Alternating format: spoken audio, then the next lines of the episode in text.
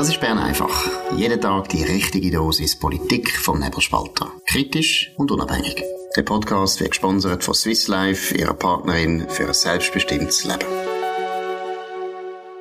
Das ist die Ausgabe vom 5. Juli 2023. Toni Feusi und Markus Somm. Es ist kein Bundesrat, obwohl Mittwoch ist. Es ist jetzt Ferienzeit oder Reisezeit für Bundesräte. Aber es gibt ein neues Wahlbarometer für die Wahlen, die im Oktober stattfinden. Dominik, was sind die wichtigsten Facts? Ja, das ist eine Umfrage, die wir im Juni gemacht haben, zwischen dem 8. und 22. Juni. Das ist also nach die erste Umfragewelle, die fünfte Welle von der SAG, nach dem Credit Suisse Debakel. Das ist äh, vielleicht noch, muss man sagen. Gut. Äh, die SVP, die kommt in dieser Umfrage auf 27,1 Prozent. Das wäre plus 1,5 Prozent im Vergleich zu den Wahlen 2019. Bei der SP ist es plus 1 Prozent im Vergleich zu den Wahlen, 17,8. Der FDP würde bei 14,6 Prozent zu liegen kommen, das wäre minus 0,5. Die Mitte plus 0,5 auf 14,3, das ist BDP und CVP zusammenzählt. Die Grünen würden massiv verlieren, 3 Prozent, das ist, äh, wie man in England sagt, ein Landslide, muss man sagen. Bundesrat Glättli, no more. Die Grünen Liberalen würden nur 0,5 Prozent gewinnen, EVP und die anderen würden mehr, ziemlich genau stabil bleiben. Das sind äh, statistische Daten, muss man sagen. Und signifikant sind sie nur bei den 3% Verlust von den Grünen und bei den 1,5% Gewinn von der SVP. Genau, und es ist doch äh, interessant, also was die Grünen verlieren, das ist jetzt eigentlich langsam Common Sense, oder? Das wissen alle, aber es wird immer schlimmer. Sie nehmen immer mehr ab bei jeder Umfrage, was äh, mich mit einer gewissen Genugtuung natürlich erfüllen, gibt's zu. Die Steinzeitpartei führt uns in die Steinzeit, deswegen ist es gut, wenn ihre Umfragedaten auch in die Steinzeit zurückführen. Aber bei der SVP ist doch sehr bemerkenswert, du hast gesagt, das ist nach der Credit Suisse Schlappen. Kann gut sein, dass da die SVP eben gleich profitiert hat im Vergleich zum Freisinn. Der Freisinn Sinn äh, finde ich, auch wenn es nicht signifikant ist, das sind nicht gute Zahlen. Vor allem, wenn man dann schaut, sie sind ja praktisch dann gleich groß wie die Mitte. Also wenn die Zahlen von der Mitte gelten, oder, dann ist die Mitte nur noch 0,3 Prozent hinter der FDP. Aber die FDP hat dann doppelt so viel Bundesräte. Aber wie gesagt, das ist immer eine blöde Diskussion, wie es am Schluss kommt auf die Zeit drauf an. Und da sieht es dann ganz anders aus als bei den Prozentwahlpunkten. Äh, Aber Dominik, wir sind nicht richtig überrascht, darf man sagen. Nein, sind wir nicht. Ähm, wir haben schon ein paar Mal darüber geredet, dass äh, die SVP die Wahl könnte gewinnen, wegen der Themakonjunktur sowieso. Sie muss das aber noch auf den Teppich bringen. Sie muss dann wirklich die Leute auch noch mobilisieren. Das ist nicht in allen Kantonen wirklich gut ähm, möglich und, und darum, ja, cum grano salis, sowieso natürlich, es ist eine Umfrage. Bei der SP haben wir auch immer wieder gesagt, der SP ist in Wahlen besser als es jeweils scheint, wenn es am Ende zugeht. Sie können ihre Leute dann wieder motivieren zu gehen. Ich glaube auch, ähm, dass das noch, wenn sie es können heben, wirklich, wirklich so könnte rauskommen. Und bei der FDP, ja, nu, wir haben halt gesagt, ihr, ihr müsst, ihr müsst eine klarere bürgerliche Haltung einnehmen, weil sonst werdet ihr bestraft. Bei der Mitte, schau, da muss ich dir ehrlich sagen, da zweifle ich dann, ob man da Sitz kann machen kann, weil die Partei ist in einigen Kantonen nicht gut zu Weg. Ähm, äh, werden wir sehen, hängt dann sehr viel ab, wie viel, was für Leute dort äh, antreten. Und bei den Grünen, also ich meine, das ist schon länger vorbei, die grüne Welle. Themenkonjunktur ist dort völlig gegen sie. Und ihre Vorschläge sind auch halt wirklich Steinzeit. Ich glaube, je mehr man von diesen Vorschlägen redet, oder? Und 2019 hat man halt nicht von diesen Vorschlägen geredet, sondern man hat einfach geredet, uh, das Klima, das Klima, das Klima, grün, grün, grün, oder? Aber je mehr man von dieser Partei und ihren äh, Steinzeitvorschlägen redet, desto tiefer sinkt die Umfrage. Das ist ja auch in anderen Ländern so. Genau, und das Umfeld hat sich natürlich schon massiv verändert. Das ist eine ernstere Zeit geworden. Und dann ist halt das pubertierende Programm von den Grünen natürlich nicht mehr sehr beliebt. Aber was auch interessant ist, muss man vielleicht wirklich auch betonen, GLP kommt auch nicht mehr vom Fleck. Und ich meine, GLP ist die absolute Startpartei von allen Journalisten. Die Journalisten wählen alle GLP. Sie haben GLP wahnsinnig gern. Sie sind verliebt in Jürg Grossen und sie sind verliebt in Diana Moser. Und der GLP kommt eigentlich nicht wahnsinnig für. Spricht eigentlich auch dafür, dass einfach die Themenkonjunktur spricht gegen Umweltparteien, das muss man mal deutlich sagen. Aber was ich auch einen ganz wichtigen Punkt finde, oder? Der FDP gibt es ja immer die Diskussion, ja, wir müssen aufpassen, eben, wir verlieren Leute an GLP, während ja die gleichen Leute äh, sich nie fragen, ob man vielleicht auch an die SVP könnte Leute verlieren, was meiner Meinung nach äh, in der Vergangenheit sicher viel häufiger passiert ist als umgekehrt. Wenn man jetzt die Umfragen anschaut, Dominik, dann muss man doch eigentlich sagen, hey, die SVP leitet zu. Das rechte Lager leitet zu. Also müsste die FDP wirklich sich eher Gedanken machen, wie können wir am Aufwärtstrend vom rechten Lager partizipieren? Oder hängen wir uns als GLP-Lager an, wo am Abstürzen ist? Also eigentlich finde ich eben, wir haben ja das auch diskutiert am Thema Listenverbindung. Es ist eindeutig, dass der Entscheid von der FDP mit der SVP zu gehen ganz sicher richtig ist, weil der Trend ist eindeutig nach rechts. Sie müsste eigentlich ähm, jetzt einfach noch ein bisschen klarer machen, was ihre Position ist, oder? Man hat den Wahlkampf jetzt lanciert, man, macht, man geht insbesondere mit dem Thema Sicherheit, Energieversorgung und mit Sicherheit im Sinne von Alters, äh, sichere Altersversorgung geht man ins Rennen. Man redet dann auch noch, das ist aber auch sehr abstrakt, oder, über die wirtschaftlichen Rahmenbedingungen.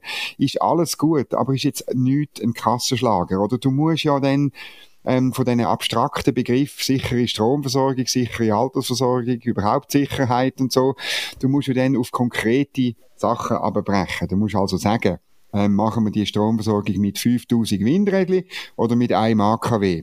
Machen wir ähm, die Altersversorgung, Vor äh, Vorsorge, machen wir die sicher mit äh, ähm, höheren Beiträgen oder mit tieferen Renten oder mit höherem Rentenalter? Also du musst dann halt einen, einen Schlager bringen. Und äh, das höheres Rentenalter ähm, ist wahrscheinlich kein Schlager. Darum würde ich sagen, äh, nicht so gut. Und beim Strom merkt man einfach immer noch, dass die Partei natürlich zweigeteilt ist. Und, und man hat dort, äh, man ist noch nicht so weit, äh, offenbar, dass man könnte wirklich sagen, jawohl, wir brauchen kurzfristig drei Gaskraftwerke und wir brauchen bis in zehn Jahren zwei neue, schöne, wunderbare Atomkraftwerke. So weit ist man einfach nicht. Und dann sollte man mit etwas, wo man nicht genug weit ist, sollte man vielleicht auch nicht in Wahlkampf. Genau, ich sage es noch einmal, Atom, Atom, Atom. Aber für die FDP muss gelten Freiheit, Freiheit, Freiheit. Und wenn man die Webseiten anschaut, von der FDP muss ich sagen, da haben sie einen grossen Fortschritt gemacht. Wir sind seit 1894 die Partei für Freiheit und Eigenverantwortung. Das finde ich sehr gut. Das ist genau der Claim, den man muss bringen. Man muss als FDP von Freiheit, von Innovation reden. Das sind positive Begriffe. Ich bin ein bisschen Skeptiker, was Sicherheit betrifft, weil äh, das Militär interessiert die Leute nicht so. Und die AHV, finde ich, ist auch nicht gerade der Gassenhauer, ehrlich gesagt. Aber Grundsätzlich gilt, sind emotionaler, sind angriffiger, sind aggressiver. Und auch da, muss ich sagen, hat die FDP die letzten paar Wochen zugelegt. Sie haben ein gutes Plakat gemacht. Ich habe heute im Memo über das geschrieben. Anpacken statt ankleben. Und nachher sieht man wieder fünf äh, Klima Aktivisten den Verkehr lahmlegen in einer schönen Stadt. Ich glaube, es ist Bern. Und zuvorderst vorne sieht man eine Ambulanz. Und deshalb tun jetzt die Linken ausrufen und kochen und finden es ganz schlimm. Genau so muss man machen. Muss man es machen. Die FDP ist wieder mal im Gespräch. Das ist gut. Dominik, wie beurteilst du das? Ja, ich sehe es auch so. Und ich meine, du hast in deinem Memo, wir tun es unten dran verlinken, du hast ja super aufgezeigt, ähm, wer hat es erfunden, ähm, die, dass man, dass man irgendwelche Sachen zusammenschustert. Äh, übrigens viel schlechter. Ich muss sagen, die FDP hat da eine schöne Grafikerin oder einen tollen Grafiker. Ähm, also, ich könnte mir jetzt wieder sexistisch, Entschuldigung, ich kann nicht sagen, schöne Grafikerin. Eine gute Grafikerin natürlich. Super Grafikerin, ja. Genau, genau. genau. Ähm, und ich meine, eben, das, das macht man bei den Juso ja schon lang und dort wäre das nie ein Thema gewesen. Du bringst ein Beispiel von der Doris Leuthardt mit äh, blutigen Händen, aber ganz legendär, ähm, auch mit einer super Grafikerin gemacht. Ihr erinnert euch ja alle eben, du bringst es da, dass das, ähm, ich glaube, es ist ein peruanisches Mädchen, wo einem ganz traurig anschaut, äh, vor einer ganz grusigen wüsten, stinkenden äh, Tagbaumeinen, glaube ich, eben auch in Peru oder in Kolumbien oder so, für äh, Konzernverantwortungsinitiativen. Und da hat ja alles, es hat ja nichts gestummen auf dem Plakat, oder? Also, äh, Trinkwasser, was euch Kind vergiftet und so weiter. Genau. Also, ja. Es ist, eine total, es ist eine totale Heuchelei. Erstens eben, weil genau, weil die Linken da völligen Double Standard anwenden. Aber das Zweite ist auch, Entschuldigung, wir sind unter Erwachsenen. Alle wissen, dass man bei Wahlplakaten man entweder Karikaturen machen, das sind auch fiktionale Elemente, oder man macht Fotomontagen.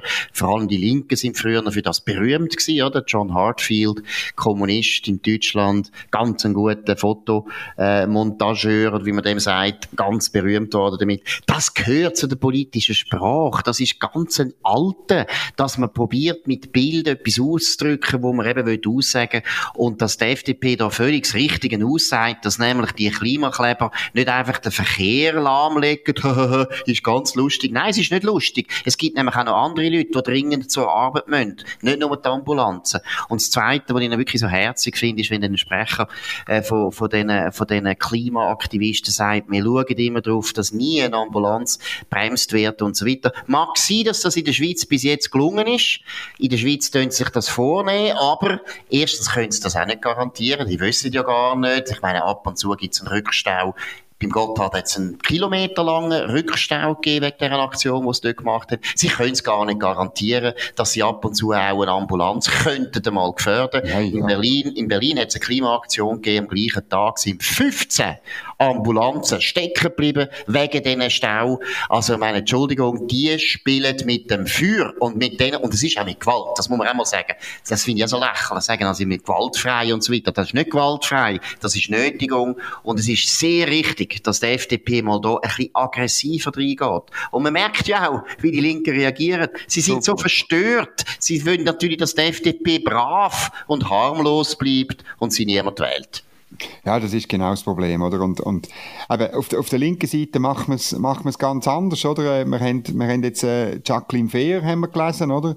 Sie wollte eigentlich das Eigentum einstampfen. Sie hat auf ihrem Jacqueline Fehr Blog hat sie geschrieben, It's the property stupid. Und sie erzählt dort eben Sachen, Grundeigentum sei verantwortlich für alles. Die Ungleichheit ist groß und wird immer noch größer. Schon das stimmt nicht. Es gibt den Gini-Koeffizient. Sollte sie eigentlich wissen, oder? Der ist in der Schweiz erstens tief und zweitens bleibt er so, wie er ist.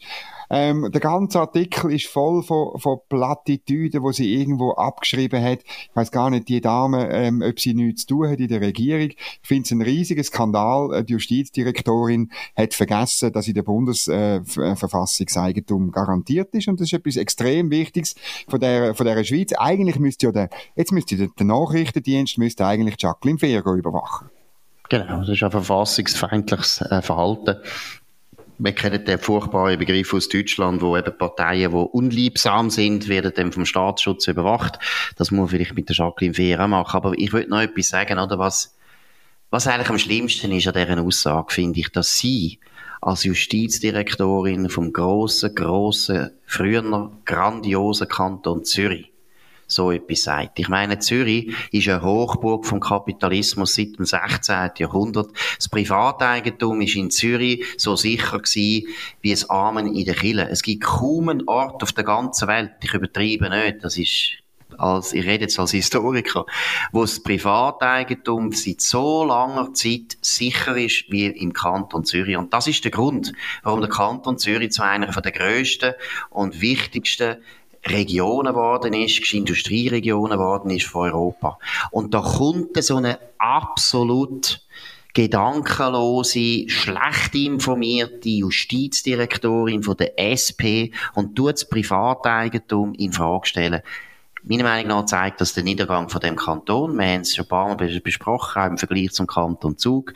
Es ist eine Tragödie, was da abgeht ich kann euch sagen, wenn das so weitergeht, werden wir in 20 Jahren vom armen, vom armen Mann an der Limit reden, vom armen kranken Mann an der Limit. Der Kanton Zürich geht in eine ganz schlimme Richtung und wenn ihr wollt wissen, wie das geht, wenn man mal ein paar Fehler macht, ein paar Jahrzehnte und noch nie mehr rauskommt, schaut den Kanton Bern an, wo im 19. Jahrhundert ein paar Weichen falsch gestellt hat und seither eigentlich, ja, fast nicht mehr aus dem Abstieg rauskommt. Und das kann also im Kanton Zürich auch passieren. Jacqueline Fehr, eine von der kontroversesten Politikerinnen in der Schweiz. Ja, zeigt ein bisschen, was mit dem Kanton Zürich los ist. Also sie stellt sich, sie ist kontrovers, aber sie stellt sich der Kontroverse nicht, oder? Ich meine, zusammen mit der anderen Regierungsgespönli, muss man sagen, hat sie ja äh, kein, kein Wahlkampf gemacht bei der Regierungsratswahl im Kanton Zürich. Sie hat sich geweigert, mit der, ihren Kontrahenten äh, zu debattieren, oder? Sie tut eben lieber äh, Woman's Planning machen auf ihrem Jacqueline Wehr-Blog, dort irgendwelches Zeug rauslassen. Und dann, ich meine, der Punkt ist ja schon, ist ja schon so, dass Leute, wo, wo äh, irgendein Häusli irgendwo in Meilen oder in Zolliken hatten, dass das Häusli heute sehr viel mehr wert ist als vor 30 Jahren. Das ist richtig, aber das ist Folge von linksgrüner Politik. Nämlich einerseits hat man eine Raumordnungspolitik gemacht, wo das Angebot äh, verknappt hat und man hat eine Zuwanderungspolitik gemacht, wo die Nachfrage äh, ähm, deutlich erhöht hat, massiv erhöht hat. Ähm, muss sich nicht wundern, wenn dann die Immobilienpreise durch die Decke gehen. Oder es ist einfach, oder wer, wer ein bisschen Ahnung von, von Angebot und Nachfrage und der Auswirkungen auf Preis hat, der weiß auch, was passiert ist. Nur, das kommt alles nicht vor, sondern sie redet von nostalgisch, romantisch, kommunistischen Sachen. Sie redet, sie kommt mit dem Thomas Piketty, oder, ah, nein, weißt, mir schlaft schon das Gesicht ein, oder? Wo von einer Sakralisierung des Eigentums redet. Ja, Eigentum ist, äh, ist sakral, ein Stück weit. Ja, und zwar einfach deshalb, weil das eine Grundbedingung ist für eine Meritokratie, dass du das, was du mit deiner Leistung erarbeitest, auch kannst behalten. Genau. Und Thomas Piketty, der äh, Millionen einnimmt mit seinen kommunistischen Büchern, da würde ich jetzt einfach mal vorschlagen, also gut, nun doch mal den Eigentumsbegriff bei dir selber auflösen. Tun doch alle die Mandate, die vielen Gelder, die du da eingezogen hast wegen deinen kommunistischen Büchern, tun doch die einfach dem Staat einfach geben, gib's ab. Gerade der Thomas Piketty, der auch äh, die ganze Welt rumfliegt und ein absoluter Starredner ist mit sehr hohem Honorar.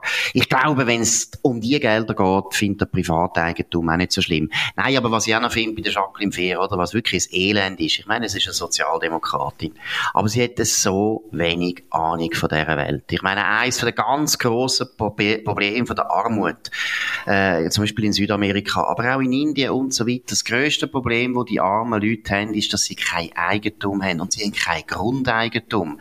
Da kannst du nachher nie eine Hypothek aufnehmen auf dein Land, kannst auch noch nie irgendwie eine Firma gründen und so weiter. Der Hermann de Soto hat ja das eigentlich total genau. gut und detailliert beschrieben in Lateinamerika, was das für ein Problem ist, was das für ein Elend ist, wenn es Grundeigentum nicht gibt, wenn die Leute das nicht haben und dann kommt die Jacqueline Fair, aufgewachsen im reichsten Winterthur und hat das Gefühl, Gefühl, Grundeigentum, das ist also wirklich ganz schlimm. Muss ich auch ihr sagen, gib doch dein Haus auf, gib doch dein Auto, falls eins hast, auf. Wieso hast denn du Eigentum? Das ist so auch etwas, wo einem so auf den Wecker geht. Und das ist wirklich, ich muss jetzt einfach mal sagen, das ist so verbreitet mittlerweile bei den Linken, der Double Standard. Sie belehren alle anderen, wie die anderen sollen ihr Eigentum abgeben, wie sie sollen nicht fliegen, wie sie sollen nicht äh, Steuern, Steuern optimieren und sie selber selber machen es immer. Und die Idioten, die auf die Linken hören und das trotzdem machen, werden am Schluss noch blöd hingestellt. Das ist schon eine ganz eigenartige Politik. Und von dem her muss man also sagen, wir haben es von der Umfrage gehabt. Es ist eigentlich traurig, dass die SP trotz einer Jacqueline Fehr offensichtlich äh, bei vielen Leuten gut ankommt. Weil es jetzt auf Kosten ist von der Steinzeitpartei, ist es nicht so schlimm, aber trotzdem muss man sagen, Jacqueline Fehr, auch Bären könnte man langsam sagen, ist jetzt einmal gut gewesen, sie könnte sich jetzt langsam auch äh, in Pensionierung be bewegen. Muss sie denn auf ihre AHV-Rente grosszügig verzichten, weil das hat auch mit Eigentum zu tun, dass sie die bekommt? Das ist so. Also, es ist einfach äh, letztlich eine Verwahrlosung auf der Linken, oder? Dass man, dass man die alten Kamelle aus dem 19. Jahrhundert immer noch bringt, obwohl es äh, dutzendfach das Gegenteil, das Gegenteil erwiesen ist. Und ich wünsche mir eigentlich, die intelligente Linke, oder? Die, die würde ich eigentlich hoffen, dass sie anders wäre und da auch äh, anders würde vorgehen. Das wäre auch ein Erfolgsrezept, würde ich sagen, auf der Linken, weil äh, so Quatsch versteht ja niemand mehr. Und eben, sie kommt dann nur noch, sie wird nur noch deshalb wieder gewählt in den Regierungsrat, weil sie den Quatsch nie muss in der Öffentlichkeit verteidigen, weder an einer Veranstaltung mit Gegnern, noch in den Medien, wo heimlich ja gleicher Meinung sind, noch äh, sonst irgendwo. Gut, und das ist es von Bern einfach oder Moskau einfach, kann man auch sagen, mit dem Dominik Feusi und dem Markus Somm an dem 5. Juli 2023. Äh, ihr könnt uns abonnieren auf nebelspalter.ch oder auf Spotify, Apple Podcast und so weiter. Wir würden uns freuen. Redet von uns, könnt Werbung machen für uns, könnt uns hoch bewerten. Wir hören uns wieder morgen zur gleichen Zeit auf dem gleichen Kanal und bis dann, habt eine gute Zeit. die mal rührt. Das war Bern einfach, gesponsert von Swiss Life, ihrer Partnerin für ein selbstbestimmtes Leben.